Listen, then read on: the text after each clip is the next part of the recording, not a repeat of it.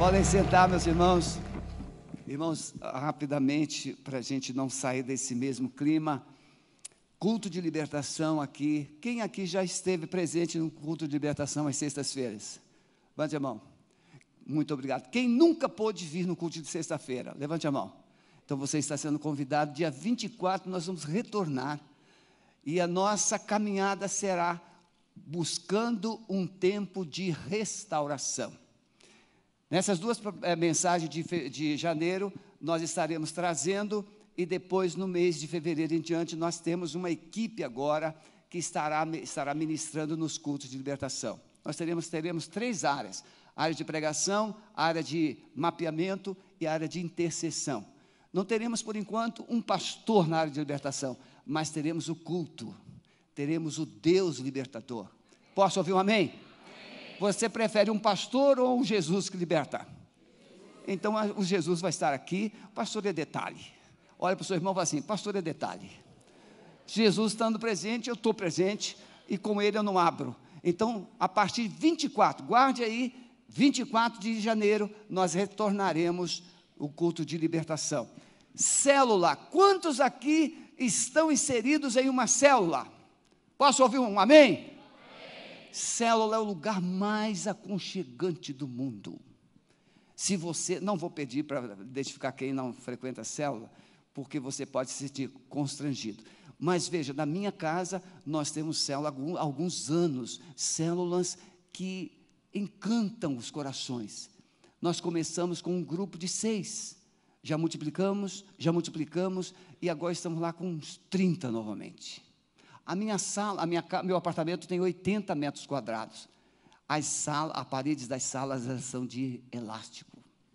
Elas vão esticando, esticando, esticando, porque nós tivemos uma quarta-feira com 34 adultos e 10 crianças. Pastor, como? Vai lá.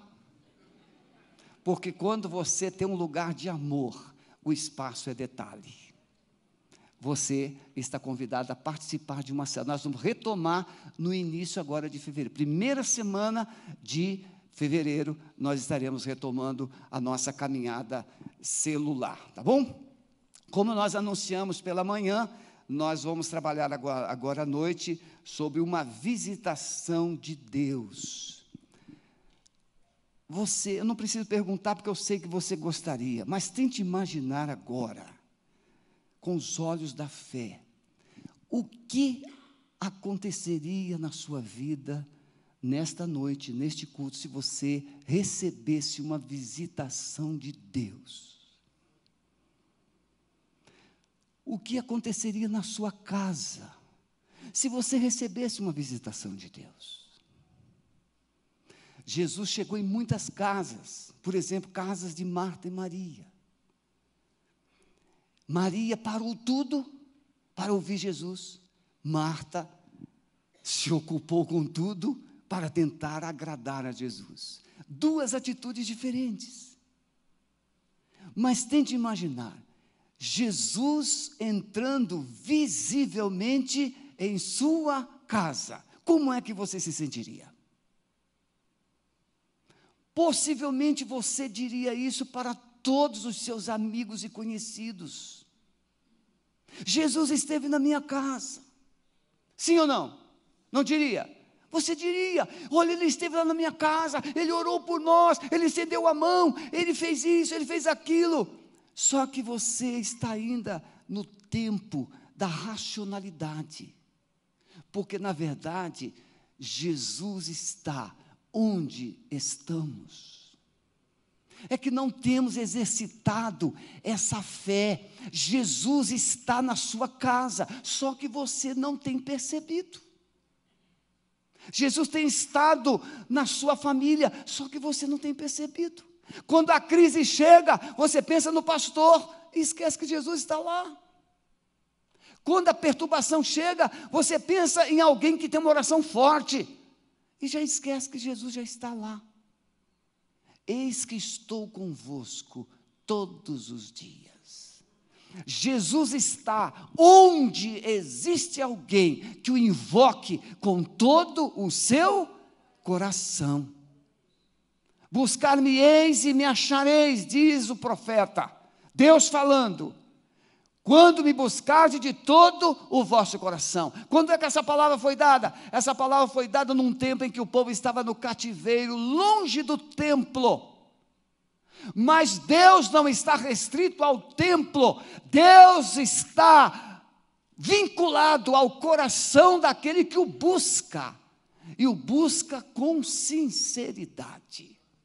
Então Deus está dizendo para o povo lá no cativeiro: vocês não têm templo, mas vocês podem me clamar, porque eu sou maior que o templo.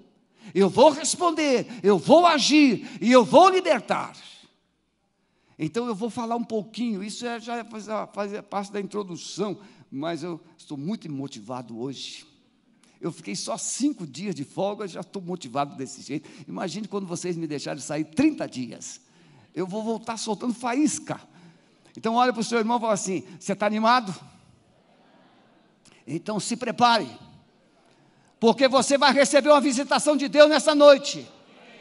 Vai ou não vai? Então abra aí Lucas 7, a partir do verso 16. Lucas 7, a partir do verso 16. Essa é uma palavra que eu falo do coração. Não precisa de esboço, não precisa de nada. Por quê? Porque quando a gente fala de uma visitação de Deus, é coisa muito simples. Ele faz coisas, ele faz maravilhas. Diz assim, Lucas 7, a partir do verso 16: O medo se apoderou de todos, e glorificavam a Deus, dizendo: Um grande profeta se levantou entre nós, e Deus visitou o seu povo. Verso 17 em diante. E correu a notícia disto por toda a Judéia e por toda a região circunvizinha. Ora, os discípulos de João anunciaram-lhe todas estas coisas. E João, chamado, chamando dois deles, enviou-os ao Senhor para perguntar-lhe: És tu aquele que havia de vir, ou havemos de esperar outro? Quando aqueles homens chegaram junto dele, disseram: João o Batista enviou-nos a perguntar-te: És tu aquele que havia de vir, ou havemos de esperar outro? Naquela mesma hora, curou muitos de doenças, de moléstias e de espíritos malignos, e deu vista a muitos cegos. Então lhes respondeu: Ide e contai a João o que tendes visto e ouvido. Os cegos veem, os coxos andam, os leprosos são purificados, os surdos ouvem, os mortos são ressuscitados e aos pobres é anunciado o Evangelho. Amém, meus irmãos? Qual é o contexto? A ressuscitação do filho da viúva de Naim. Mas por trás dessa história tem um ato profético. O povo de Israel era um povo, podemos dizer, como igreja, nós conhecemos Deus. Não, você não conhece Deus? Você não conhece a história de Jesus? Você não conhece a história da igreja, dos milagres, do poder? Sim, você sabe que Jesus é Deus, que ele veio em carne, que ele foi na cruz, morreu, mas ele ressuscitou e ele está vivo e está hoje à direita do Pai, orando por você. Você sabe tudo isso. O povo de Israel também sabia da história, ele sabia que Deus é poderoso, ele sabia que Deus era o Criador do universo, o Criador dos céus e da terra, ele sabia que Deus amava o seu povo, ele escolheu um povo através de um homem chamado Abrão. E através de Abrão, uma família, um casal sem filhos, Abrão e Sarai. Ele escolhe um casal sem filhos, uma mulher estéril, mas Deus faz alguma coisa, Deus manifesta seu poder, e Sarai se torna Sara, e Sara gera um filho chamado. Como o filho de Sara? Qual o filho de Sara? Isaac. Então fala assim: Isaac. Isaac é alegria, riso porque quando Isaac nasce, a alegria chegou naquela casa. É assim, quando Deus visita uma família, no lugar da tristeza entra a alegria, no lugar da desesperança entra a esperança, no lugar da frustração entra a fé e o ânimo. Então, eles oraram 25 anos. Mas o Isaaczinho nasceu. E de Isaac veio Jacó. e Esaú. Jacó gerou doze filhos.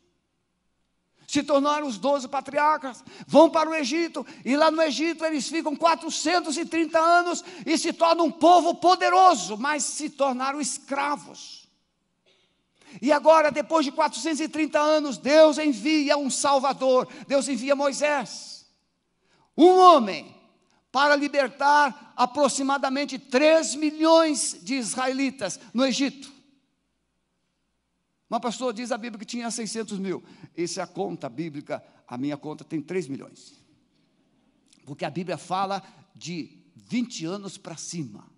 Você sabe que naquele tempo as famílias tinham uma penca de crianças. Não contaram as mulheres, só de 20 anos para cima tinha 600 mil. Então, se nós multiplicarmos isso aí por uns 5, já tem 3 milhões. 3 milhões. Como tirar 3 milhões de pessoas da escravidão de um faraó poderoso que era considerado um Deus? Como? Mas Deus visitou o Egito. Quando Deus visitou o Egito, o faraó que era grande se tornou pequeno, o faraó que era poderoso se tornou raquítico. Deus, através de Moisés, destronou todas as divindades egípcias. As pragas não eram somente pragas, as pragas simbolizavam a desmoralização das divindades egípcias. O faraó era considerado Deus, ele é considerado uma divindade, ele é considerado divino. Então o último a ser destronado foi o faraó, com a morte do seu filho primogênito. Ele não teve poder para proteger o seu filho. Todos os primogênitos do Egito, seja de, dos homens, seja dos animais, morreram no dia que o anjo de Deus visitou o Egito. Somente sobreviveram os primogênitos das casas onde o sangue do cordeiro estava espargido na porta. Um dia Deus vai visitar essa terra. Preste atenção no que eu estou te falando. Um dia Deus voltará a visitar a terra. Ele não visitará mais para salvar, ele não visitará mais para fazer milagres, ele não visitará mais para fazer maravilhas, mas Deus um dia, a trombeta vai tocar e ele visitará a terra para trazer o juízo eterno e a semelhança do Egito, somente aquele que tiver a marca do Cordeiro, ele subirá e experimentará a salvação, a esperança da eternidade com Deus e com Jesus. Eu posso ouvir o amém? Eu quero perguntar: você já tem a marca de Cristo? Você já foi lavado pelo sangue de Jesus? Se você foi, então você recebeu a visitação de Deus e está pronto para a volta dele na sua vida. Mas o povo de Israel, ele sai do Egito, atravessa o Mar Vermelho, e ele possui a terra da promessa, e quando ele chega na terra da promessa, ele se multiplica, ele conquista, mas ele se esquece de Deus. Ele vira as costas para Deus. E por muitos anos, Deus mandou profetas, Deus mandou os seus profetas para anunciar o arrependimento, o quebrantamento. Hoje pela manhã nós pregamos sobre o quebrantamento. Mas o povo insistia em errar, o povo insistia em pecar, e Deus manda o povo para a Babilônia, onde ele fica 70 anos. Mas Deus é Deus que visita o seu povo, e ele visita o povo lá na Babilônia. Antes mesmo do povo ir para a Babilônia, Deus manda o seu profeta profetizar que eles ficariam lá somente 70 anos. E Deus manda o seu profeta também profetizar que o Ciro, o grande rei da Pérsia, ele ordenaria que o seu povo retornasse e reconstruir o templo, reconstruir a cidade de Jerusalém. E tudo isso aconteceu.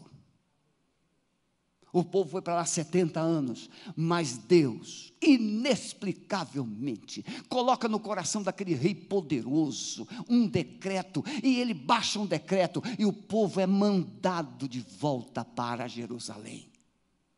A cidade é reconstruída, o templo é reconstruído. Nós estamos falando de recomeços. Há um recomeço de Deus nessa história. Deus está recomeçando com o seu povo. E aí o povo reconstrói o templo, reconstrói a cidade, restaura os muros de Jerusalém. E Deus começa novamente a, a operar no meio do seu povo. Mas o povo volta a se esquecer de Deus. O povo foi para a Babilônia no ano 607, 70 anos. Agora, Malaquias, 400 anos antes de Jesus. Deus se cansa da rebeldia, do pecado, e Deus fica em silêncio por 400 anos. Esses 400 anos é para lembrar do Egito. Esses 400 anos era uma, uma data, um número profético para lembrar o povo que o mesmo Deus que depois de 430 anos visitou o seu povo no Egito, agora 400 anos sem milagre, sem voz, sem mensagem, sem nenhuma sinalização de Deus, 400 anos. Chega, chega João Batista, 400 anos depois chega João, João Batista, anunciando arrependimento. Isaías, 700 anos antes de Jesus, ele anuncia que Jesus, que João Batista viria. Ele viria para preparar o caminho do Senhor. João Batista não realizou um milagre, João Batista não realizou uma maravilha, João Batista simplesmente tinha uma mensagem, e uma mensagem dura, uma mensagem forte, uma mensagem confrontadora. João Batista simplesmente chamava o povo: arrependei-vos, porque é chegado o reino dos céus. Essa era a mensagem de João. Mas João estava o quê? batendo com martelo nos corações empedernidos, corações endurecidos, nos corações secos. E João pregou seis meses. Mas depois de seis meses, João é preso e Jesus se manifesta. O Salvador chega. Mas Jesus chega fazendo milagres, maravilhas. Aí ele chega nessa cidade chamada Naim e ele vai ressuscitar o filho dessa viúva. E é em cima desse milagre que esta palavra é registrada. E Deus visitou o seu povo. E para autenticar a visitação, João Batista, ele não tinha dúvida, ele sabia que era Jesus, porque ele era primo de Jesus. João Batista não sabia, não tinha dúvida que era Jesus, porque ele havia batizado Jesus e ele havia visto e ouvido o Espírito de Deus se manifestar de forma corpórea sobre Jesus e uma voz do céu dizendo: Este é o meu filho amado. Então João Batista não tinha dúvida, mas o povo tinha. E ele manda dois discípulos porque na voz de duas pessoas a verdade é autenticada. Ele manda dois discípulos a, a, a, Jesus e pergunta: És tu o filho de Deus, o filho, o Messias, ou devemos esperar outro? Meus irmãos, o pano de fundo aqui é uma viúva, um filho ressuscitado. Esse é um quadro profético. Israel, na figura de Oséias, é esposa de Deus. Israel, uma figura como similar da igreja, que é noiva de Cristo. Jesus um dia virá e haverá um grande casamento. A Bíblia fala da cerimônia das bodas do cordeiro. Ele é o noivo, a igreja é a noiva. Israel era visto como a esposa de Deus, que havia se divorciado de Deus, havia abandonado Deus. No livro de Osés você vai encontrar Deus levantando um profeta para e ele manda esse profeta casar-se com uma prostituta. O profeta representa Deus, Oséias, a prostituta representa Israel. Deus está dizendo para Israel: vocês se prostituíram, vocês se, me abandonaram, vocês arranjaram outros deuses, mas eu os, vos amo, e eu estou pronto a recebê-los de volta. Todas essas mensagens Deus mandou para o povo. Então, aquela viúva de Naim também, profeticamente, representa Israel. Por ser viúva, o Israel que havia abandonado Deus, que havia se divorciado de Deus, ou seja, Israel que morreu na fé. E o filho morto é o Israel sem esperança, porque uma mulher viúva e um filho único morre, é uma mulher sem herança, sem futuro, sem esperança. E é nesse quadro de ausência de esperança, de falta de expectativa, de nenhum futuro, que Jesus chega e diz: não chores. Ele diz para aquela mulher: não chores. E ele se dirige ao filho morto: levanta-te, mancebo. E ele ressuscita o filho e ele devolve a mãe. Jesus está dizendo: Israel, a tua esperança chegou. A tua esperança voltou. Deus está aqui novamente. Você não tem me reconhecido como Salvador, você não tem me reconhecido como Messias, mas Israel, eis que eu estou aqui. Deus está visitando novamente você. Mas Israel não cria. A semelhança dos discípulos de João, enciumados. E então os discípulos vão lá e perguntam a Jesus: És tu o Messias ou devemos esperar outros? Meus irmãos, por que que hoje o mundo tem dificuldade de receber uma visitação de Deus? Porque o mundo está preocupado com coisas. O mundo está preocupado com bem-estar. O mundo está preocupado com saúde, com dinheiro, com poder, com bens, com coisas. E Deus nos dá tudo isso. Hoje pela manhã nós falamos aqui de uma criança que guardou durante 30 dias centavos para doar para missões. Eram os centavos que a mamãe deixava para ele comprar um ovo por dia para comer com farinha.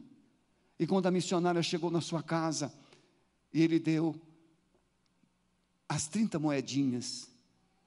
E ela, mas como é que. Ah, a mamãe me dava todo dia uma moedinha aqui para comprar um ovo. Então, o que, que você comeu? Eu comi farinha só. 30 dias. Aquela criança abriu mão do ovo para separar aquele valor e doar para missões. Porque aquela criança tinha percepção de que ela havia sido salva por Jesus. E por ela ter sido salva por Jesus, ela precisava agora contribuir de alguma forma para que os outros pudessem também se, é, é, é, conhecer a salvação. Sabe o que, que acontece com a igreja de hoje? Nós estamos, eu não estou aqui julgando você, a sua intenção, nada disso, eu estou generalizando o contexto da igreja moderna. As pessoas vêm na igreja com campanhas, campanha de prosperidade, campanhas de cura, campanhas de conquista, campanhas disso, campanha daquilo. A igreja não vive de campanha, a igreja vive por fé, a igreja não vive por vista, a igreja vive por aquilo que crê, a igreja vive olhando para o seu Senhor, para o seu Salvador, e Ele faz tudo o que a igreja precisa. Você está entendendo isso? Mas nós perdemos a percepção do relacionamento e nós desenvolvemos a percepção do favoritismo. Deus vai me dar. Então ofertamos para receber, dizimamos para receber, fazemos as coisas para receber. Não, Deus, Ele nos ama.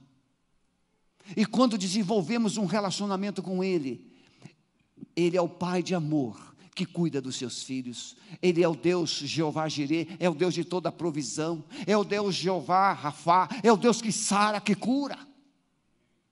Então, quando nós temos um relacionamento com Deus, Ele é a resposta para todas e quaisquer situações que possamos viver. Mas Israel havia perdido essa percepção, ele havia perdido a visão de Deus, o relacionamento com Deus. Irmãos, toda vez que o ser humano se volta para conquistar, para possuir coisas, para galgar posições, poder, bem-estar, ele vira as costas para Deus. Toda vez. São raros os casos. Quando, se Deus te desse muita posição e recursos, você talvez não fosse o crente que é.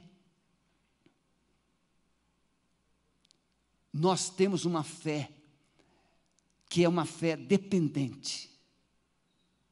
Se você ficasse independente, você viraria as costas para Deus.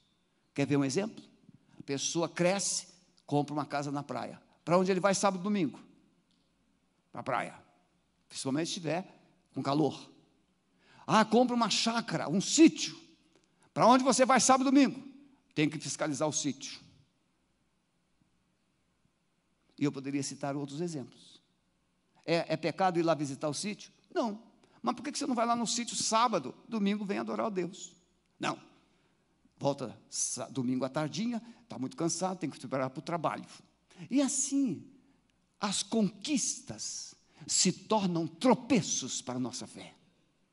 Israel prosperava, Israel prosperava, Israel conquistava. E o que, que aconteceu? Israel virava as costas para Deus, esquecia de Deus. Só que não há como sobreviver, não há como viver, não há como ter uma vida de resultados sem a presença de Deus. Você precisa aprender isso nesta noite. Sem a presença de Deus, não há esperança para você. Você pode espernear,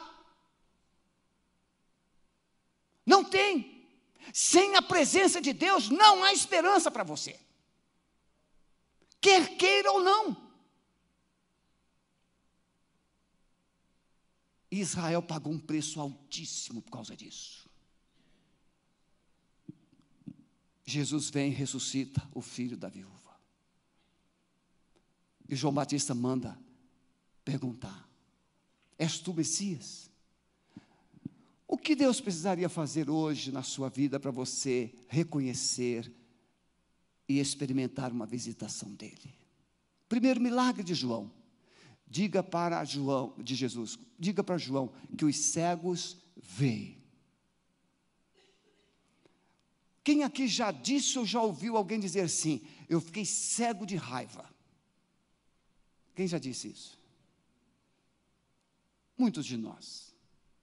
Mas você ficou cego? Quantos já disse assim? Eu, ó, não quero ver fulano nem morto. Para mim fulano morreu.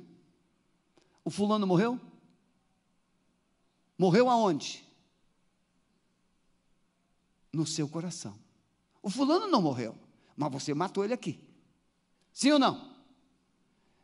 Quando você tem mágoa de uma pessoa, como é que você a vê? Bonita ou feia? Hum. Você já viu uma mulher magoada com outra quando ela observa? Hum, olha só. A mulher é, é, é especialista nisso. Quando a mulher olha para uma outra mulher que, que ela não gosta, ela enxerga num estalo de dedo todos os defeitos: cabelo, cílios, batom, roupa, salto, tudo. Se está gorda, se está magra, se tudo. Se tem cara de pobre, se tem cara de rica. Ela enxerga tudo assim no estado de dedo. Homem é meio pirado, homem não enxerga nada. Homem passa numa sala, ele não sabe a cor, se ele sair da sala, que cor era a pintura lá? Ih, nem vi. A mulher, ela vê os detalhes, a cortina, tudo. Ela sabe. Por que eu estou dizendo isso? Porque nós enxergamos a partir do coração. Por isso que o primeiro milagre que Jesus vai fazer é abrir os olhos dos cegos. Tem gente que não quer ver. Tem gente que não pode ver. Ali nós temos um grupo amado, do Breno e companhia, que não pode ouvir. Eles ouvem com os olhos, são os surdos. Eles ouvem com os olhos. Eles podem ler os nossos lábios e eles podem ler os sinais de Libras. Mas o cego, o cego ele pode ouvir. Ele só não pode enxergar. Ele pode ouvir. Então Jesus cura os cegos o que Jesus precisaria fazer para você passar a ver as coisas com os olhos dele? Ver a esposa como antes. Lembra quando você era novinho? Ou quando você, ah, você ainda é novo, pastor, ainda sou novo. É, mas você já envelheceu por dentro. Tem gente com casca nova, com coração cheio de rugas. Sabe o que é isso? É que já enferrujou o sentimento de outrora. Ah, quando solteirinho, ah, minha linda. Não é assim que ele fala para você? Mais ou menos? Depois de um certo tempo, os nomes vão saindo de uma forma assim, espatafúrdia, esquizofrênica. Por quê? Porque o coração perdeu a capacidade de enxergar a alma do outro. O coração perdeu a capacidade de enxergar além da matéria. Quem aqui nunca ouviu alguém dizer assim: o que é que ela viu nele? O rapaz é tão falto de elementos externos que a, a, as pessoas. E ele está do lado de uma moça. Não vou apontar para ele de novo ali, que seria um crime. Mas a moça virtuosa. E o rapaz muito carente. E aí alguém fala assim: o que é que ela viu nele? Exatamente o que você não está conseguindo enxergar com o coração. Quando nós enxergamos as pessoas a partir do coração, não tem beleza física externa, não tem feiura, não tem peso. Quem aqui já assistiu aquele filme, é, O Amor é Cego? Você só via a beleza dela, depois apareceu a realidade, né? a realeza. Pois é, quando você enxerga a partir do coração, você vê as pessoas como Deus vê. Por isso que nós estamos vivendo uma, uma, humanidade e a família desse jeito. A mulher é nova, o marido é novo, mas estão cegos, não estão enxergando, não tem mais palavras. Por quê? Porque o coração está adoecido. Então, para Jesus curar os seus olhos, Ele precisa primeiro curar o seu coração. Para Jesus curar os seus olhos, Ele precisa tirar primeiro a doença, as feridas, a, os pecados que estão presentes no seu coração. O, a, eu tenho o meu netinho com sete meses, só de ele olhar para mim, ele já sorri. Aí o filho cresce, só de olhar para o pai, o filho pequenininho no colo, velho pai, é, mamãe, papai. E, e aí, quando cresce, velho careta. Está ultrapassado. Por quê? Porque encheu o coração de coisas totalmente disfuncional. Então, para Deus ajudar você hoje a enxergar com os valores espirituais, ele precisa mudar o seu coração, tirar esse lixo daí, essa mágoa, essa tristeza, essa revolta, essa, esse sentimento de rejeição, esse desprezo. Tem muita gente que foi pisada na vida e aí passa a enxergar com óculos escuros. Eu tenho uma pessoa, eu e Sueli temos uma amiga muito querida lá no Rio de Janeiro, e ela entrou, ela esqueceu de, entrou no túnel lá no Rio de Janeiro com os faróis do carro apagados e ela estava de óculos escuros. Aí bateu. Bateu na, na mureta do lado. Aí telefonou, ah, eu bati, tive um acidente aqui no, no, no túnel. Aí, mas o que? Um, alguém fechou você? Não, estava é, tudo escuro. Além do túnel, tem uma iluminação fraca, ela estava com os faróis apagados e um baita de um óculos escuro. Tem gente que vive assim. Você pode ver, com todo respeito, tem as exceções. Gente que gosta de olhar, o tempo está nublado, está de óculos escuros. O tempo está chuvoso, está de óculos escuros. Está de noite, está de óculos escuros. Está escondendo algum roxo no olho, não é possível. Jesus quer te dar um óculos e esse óculos é um coração novo.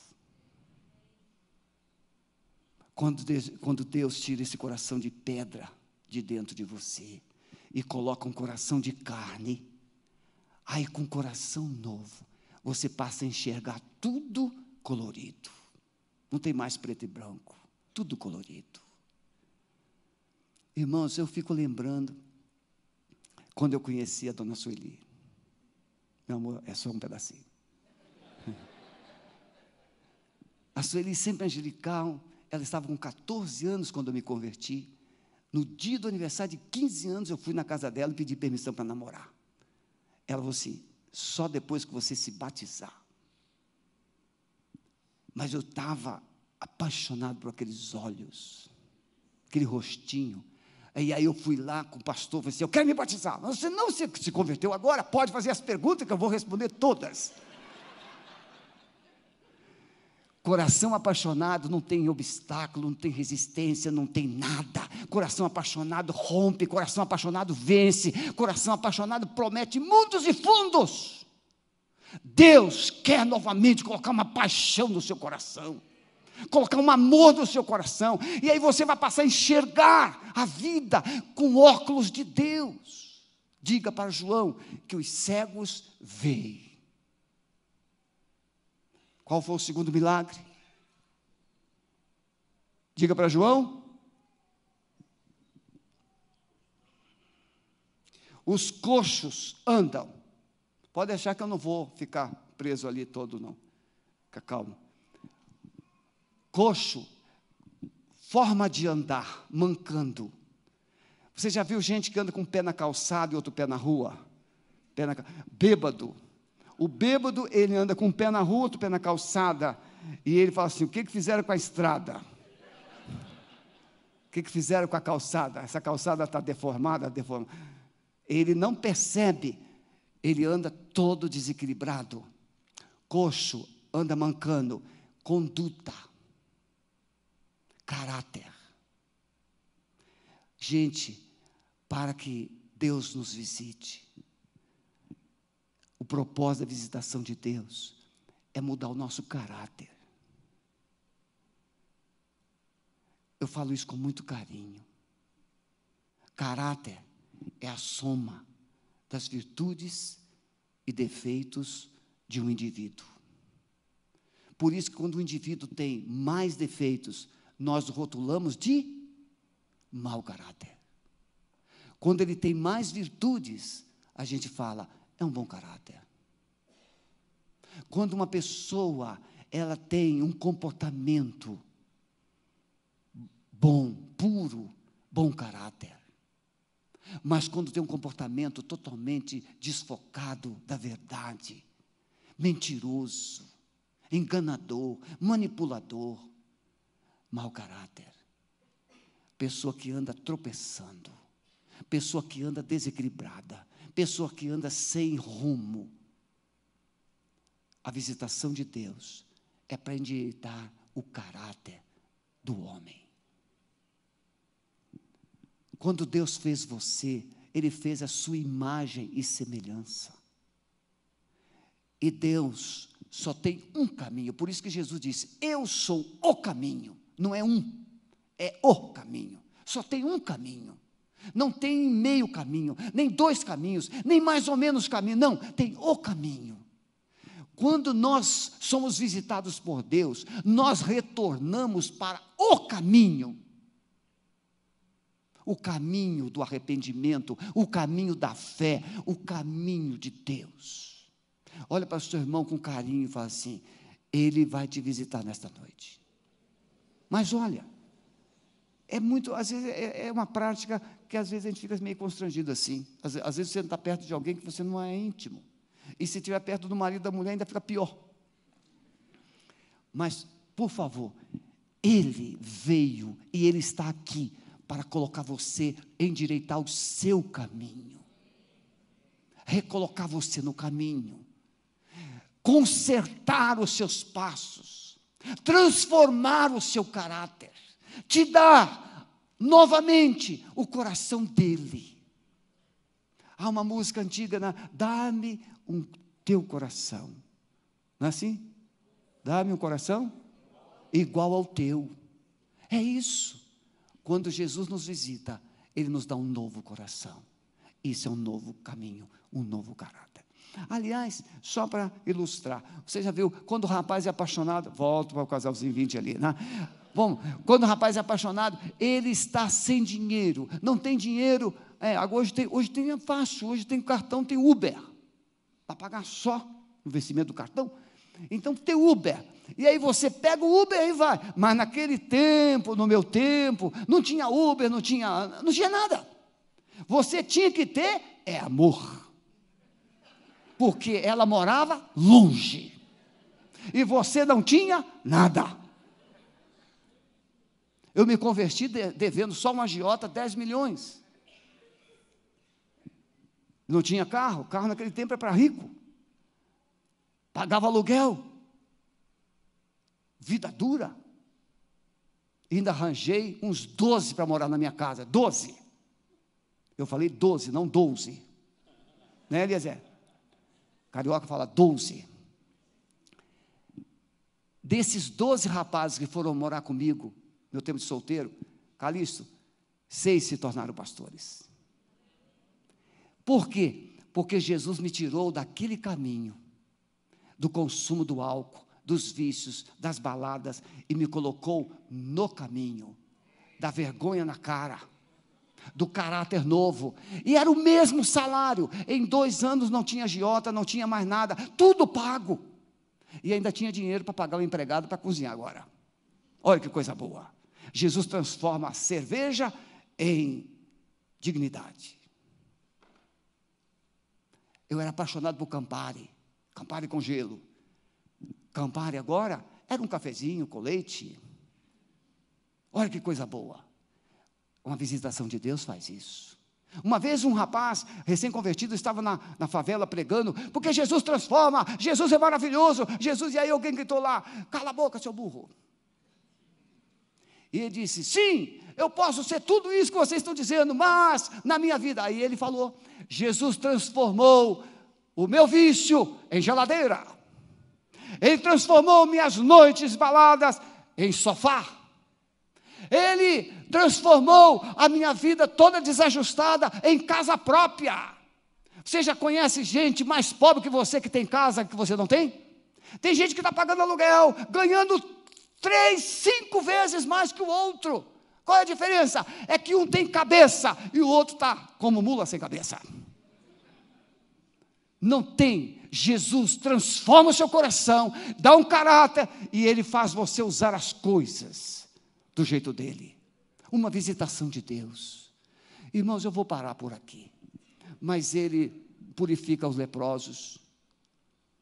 Ele ressuscita os mortos e ele anuncia a salvação. Baixe a sua cabeça onde você está. Ele está aqui. E ele veio por sua causa. Ele veio te visitar nesta noite. Você não consegue mais enxergar.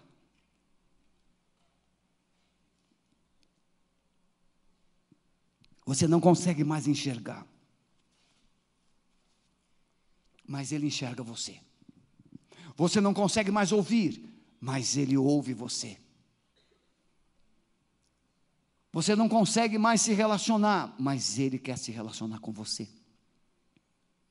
Você não consegue mais viver, mas Ele quer trazer a vida de volta.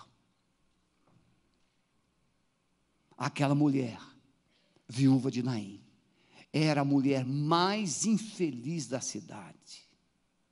Viúva e o único filho morto. Tudo havia acabado. Mas Jesus chega e ele dá uma palavra para aquela mulher: não chores. Ele tem hoje para você uma palavra, uma palavra, uma palavra. E está falando agora ao seu coração. O Espírito Santo está falando ao seu coração. E ele encontra no seu coração a desesperança, o desespero, a angústia, o sofrimento. E ele diz para aquele moço que era a dor daquela mãe: ele diz para ele: levanta-te. E aquele rapaz ressuscitou. O que é que morreu na sua vida que Jesus precisa trazer de volta hoje? O que é que você perdeu que Deus precisa hoje trazer de volta? O que é que acabou que precisa ser trazido de volta? Ele está aqui. Ele quer abrir os seus olhos. Ele quer curar a sua alma, te dar um nome novo. Ele quer limpar a sua vida, purificar você, te dar vestes novas. E Ele quer ressuscitar os seus sonhos, o seu coração. Jesus, o Filho de Deus, o Salvador, está aqui. Ele morreu por você, Ele ressuscitou por você, mas Ele está aqui para amar você. Se você nesta noite decide, deseja ter uma visitação, receber uma visitação de Deus na sua vida, saia do seu lugar, pode vir aqui à frente, eu quero orar com você. Vamos ficar todos em pé, por favor, em nome de Jesus. Enquanto estivermos adorando, pode sair do seu lugar. Eu quero experimentar uma visitação de Deus na minha vida, no meu coração. Pode deixar o seu lugar e venha para cá.